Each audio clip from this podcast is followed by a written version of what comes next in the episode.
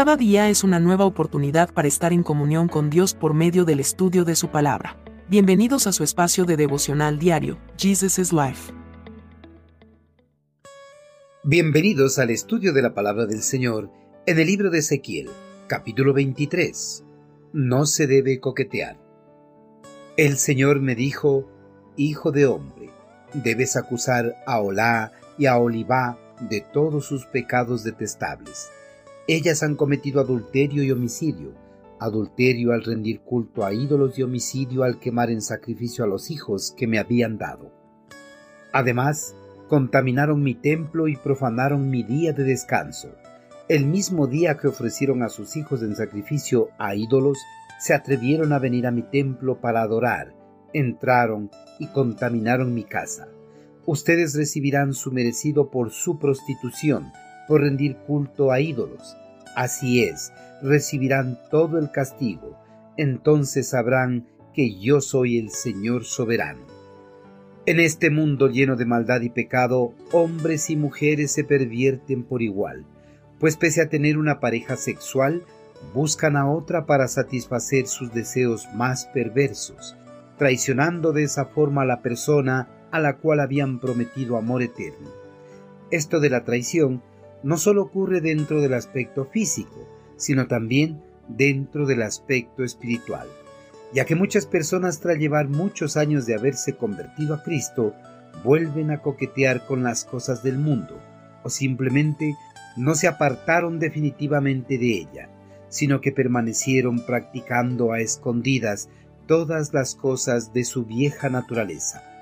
Las personas que traicionan a su pareja con otra y los creyentes que traicionan a Dios con los placeres de este mundo o la adoración a otros dioses e ídolos no son nada diferentes.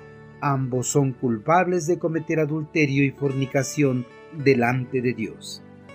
El pueblo hebreo había aceptado a Yahvé como su único Dios, pero no permanecieron fieles a ese pacto, sino que la quebrantaron y rindieron adoración a los dioses de las naciones paganas y a sus ídolos e imágenes, prostituyéndose así de esa manera.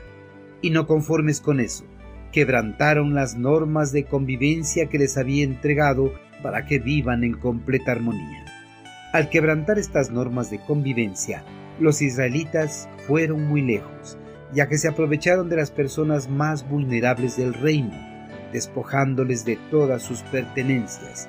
Además, asesinaron a todos aquellos que no estaban de acuerdo con el estilo de vida que habían empezado a llevar.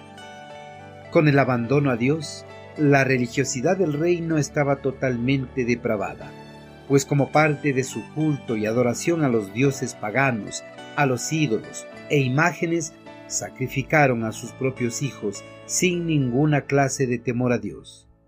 Además, contaminaron el templo y profanaron el día de descanso, y aquel mismo día que ofrecían a sus hijos en sacrificio a los ídolos en los lugares altos, se presentaban a rendir adoración a Dios en el templo que Salomón había construido con tanto amor para la adoración del único Dios verdadero.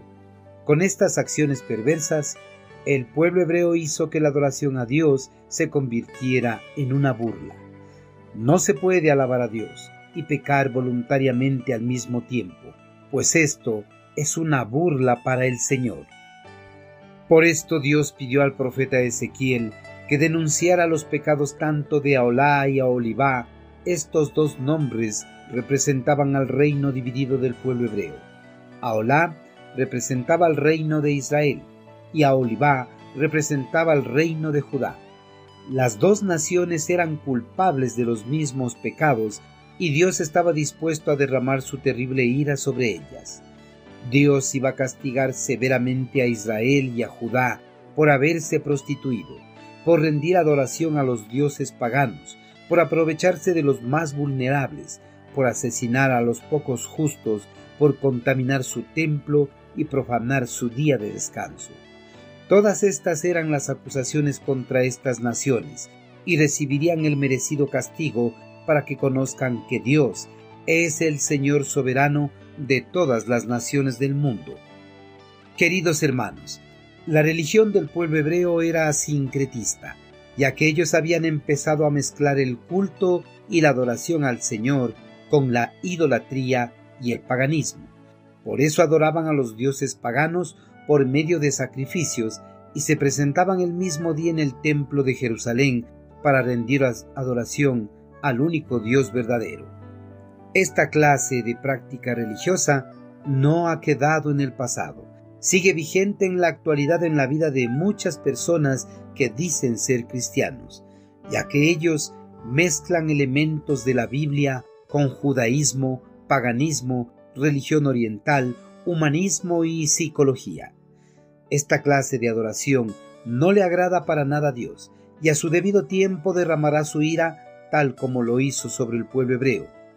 Hermanos, nuestra adoración a Dios debe ser íntegra y no una mezcla de elementos de las otras religiones paganas. Si nosotros nos llamamos seguidores de Cristo, no debemos coquetear con las otras religiones ni con la adoración a ídolos e imágenes, ni tampoco con las cosas del mundo.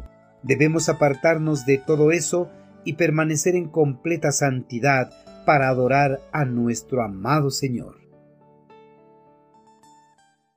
Envíenos sus sugerencias y comentarios a nuestro correo electrónico ministerio arroba Este programa es una producción de Jesus is